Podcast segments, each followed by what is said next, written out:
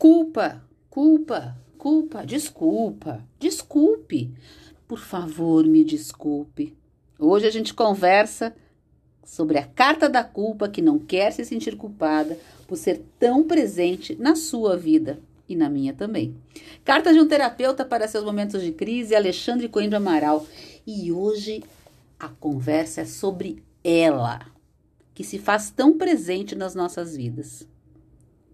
Dá aquela sensação de que quando a gente nasceu, fomos carimbadas com a culpa.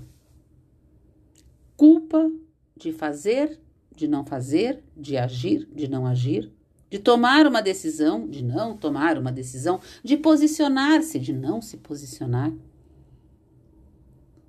Que difícil. Como a culpa está sempre rondando e agindo nas nossas vidas. Alexandre fala nesse capítulo que a culpa é um sentimento da vida mais cotidiana e que assola gentes que nem em Deus acreditam e tão pouco sentem culpa por isso. Ele diz que ela é um desconsolo, um incômodo que entristece, quando a gente se dá conta de não ter feito o que deveria ter sido feito ou do que está errado para nós. E por isso a culpa é do mundo, é da cultura, é das religiões, mas também ela tem parte pessoal e intransferível a cada um de nós. Ele diz ainda que a culpa é como uma impressão digital para cada humano, ela tem uma hora distinta para aparecer. Ela vem alertar a gente de algumas coisas, como se dizendo: cuidado comigo. Quando me espalho, ninguém me junta. Eu sou espaçosa, vou chegando no meio da calma por uma coisinha pequena, e se você não cuidar do que eu provoco, eu me alastro pelas frestas mais escondidas do seu coração. Cuide do que eu lhe provoco. Vá entender que relações na sua vida me chamam para mais perto e que lembranças lhe fazem abrir a porta para eu entrar e me apossar de sua paz. Não me tenha como um dado, como algo que precisa apenas ser aceito. Sou uma linha de tricô cheia de nós e que assim mesmo vai tecendo complicações. Eu me aposto tanto da sua paz que faço você se sentir muito menos capaz e com menos direito de agir sobre o mundo. Se você não se cuidar do que eu lhe provoco, pode até achar que tudo é culpa sua. Se uma amiga não liga para você, aposto que você pensa: o que eu fiz para ela não me ligar? Será que eu a magoei de alguma forma?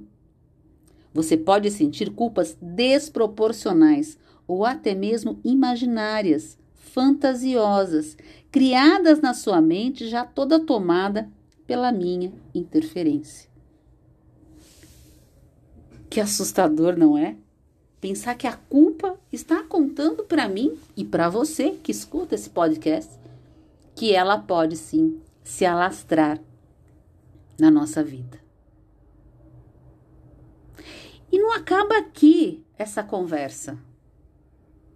Prestem atenção nesta fala da culpa. Lembra daquele dia que você estava conversando sobre se sentir uma impostora? Fui eu a força lhe influenciar naquela fala. Era você num medo gigante de ser desmascarada, como se tivesse mantido até ali uma máscara que ocultava sua real essência podre. Aquele dia eu tentei ir embora, de tanto que eu me compadeci com você, mas você estava tão certa de que era uma farsa que por aquele momento imaginei que meu lugar era lhe fazendo sentir aquilo mesmo. Eu espero que você tenha passado por essa cena e ido para outros lugares de reflexão, já que certamente ninguém é mentira. Todos vocês vivem um teatro de máscaras, um drama cheio de esconderijos e exposições. Vocês são tão cheios de contornos, contradições e desejos inconfessáveis que é compreensível que revelem somente uma parte de si para o mundo. Não cultive a crença de que você é essencialmente um engodo. Veja se não vale a pena expor partes que você teme serem criticadas. Pense em quando era criança, antes de entender como o mundo funcionava e me chamar para perto da sua rotina. Você brincava, caía, errava e se levantava sem orgulho nem culpa, apenas certa de que tinha o direito de tentar mais uma vez. Eu sou um sinal amarelo, não sou um sinal vermelho. Não existo para impedir que você seja o que lhe é possível ser. Meu lugar não é o do impedimento, da expulsão de sua capacidade de existir. Tampouco sou sinal verde, dando aval absoluto para que haja somente conforme a sua cabeça, sem se preocupar com os demais e com a convivência social. Eu lhe mostro os débitos que você acumula nas relações humanas e assim lhe devolvo o direito à sua melhor sensação de interesse. Fique com o mal-estar, não o transfira para os outros. Ninguém é responsável pelas suas dores. Assuma o que é seu, mesmo que lhe doa. Tolere aos poucos, peça apoio. Não tenha vergonha nem medo absoluto de falar a meu respeito. Eu sou a parte mais inequívoca da sua vida e da vida de todo mundo que procura ajuda profissional. Esse capítulo sobre a culpa, ele fala exatamente o que eu escuto nos meus programas de autoliderança e liderança feminina e nas minhas mentorias. Como a culpa ela atormenta de maneira muito pontual as mulheres. E como essa questão em relação à síndrome da impostora, ela fragiliza a mulher nas suas tomadas de decisões. Portanto, é importante que você converse com a culpa quando ela bate à sua porta. Mas conversar não é manter um relacionamento.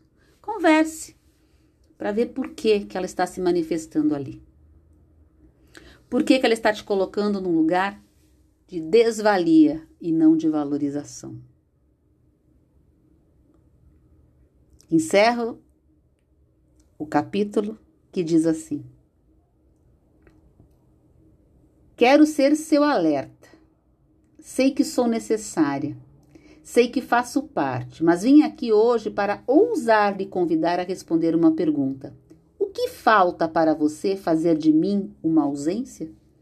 Que partes da sua vida já podem ser transformadas a ponto de eu não precisar habitá-las? Viu que você sorriu agora? O sorriso que lhe visitou agora foi o da autonomia. Eu fico muito menor diante dela. O seu caminho merecido é este: o de entender quem você é, o que você quer, o que é possível transformar a partir disso e fazer o sorriso da autonomia chegar como uma brisa. Vá, seja você, é merecido demais.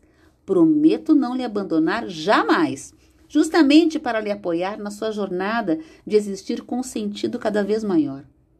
Eu, por saber que posso chegar a ser prisão, quero mesmo é ser testemunha da sua liberdade. Na verdade, a culpa não quer caminhar conosco, mas muitas vezes a gente quer caminhar com ela.